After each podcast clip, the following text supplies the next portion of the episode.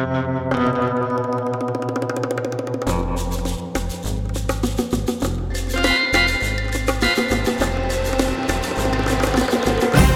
pessoal, tudo bem? Aqui quem fala é o Igor Vieira. Estamos começando agora mais um Cloud Drops, um podcast do Resumo Cloud com as principais notícias da semana.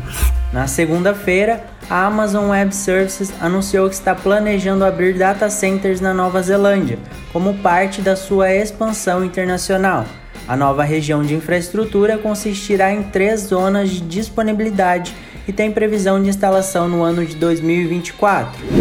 Um novo relatório da Microsoft identificou um aumento nos gastos das empresas para proteger seus dados em nuvem. O estudo foi feito nos Emirados Árabes e esse aumento aconteceu porque os funcionários de empresas de tecnologia preferem continuar com opções flexíveis de trabalho e também pelo crescimento de ataques cibernéticos aos sistemas. Na terça-feira, o governo do Reino Unido fechou parceria para armazenar material secreto em servidores na nuvem da Amazon Web Services. A contratação de um sistema de nuvem de alta segurança foi financiada pelo órgão de inteligência e segurança britânico é provável que o contrato levante preocupações sobre a soberania dos dados, uma vez que as informações mais sigilosas do país estarão sob responsabilidade de uma empresa dos Estados Unidos.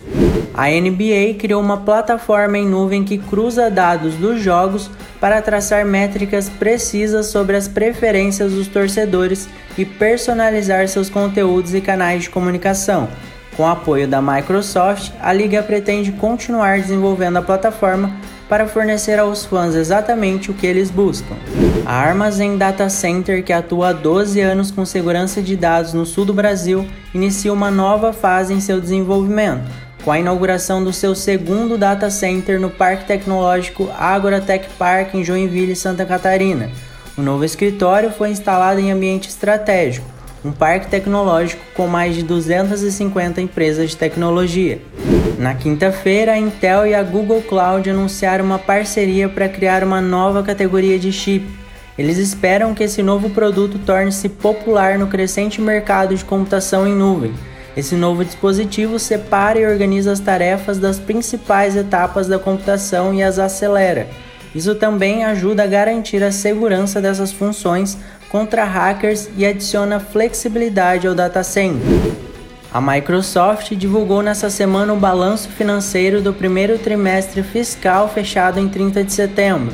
A empresa registrou uma receita de 45 bilhões de dólares, um aumento de 22% em relação ao trimestre fiscal anterior. O destaque ficou por conta dos softwares de nuvem, cuja receita subiu 36% em relação ao ano passado. Bom, terminamos por aqui. Esse foi mais um Cloud Drops. Tenha uma ótima semana e até o próximo.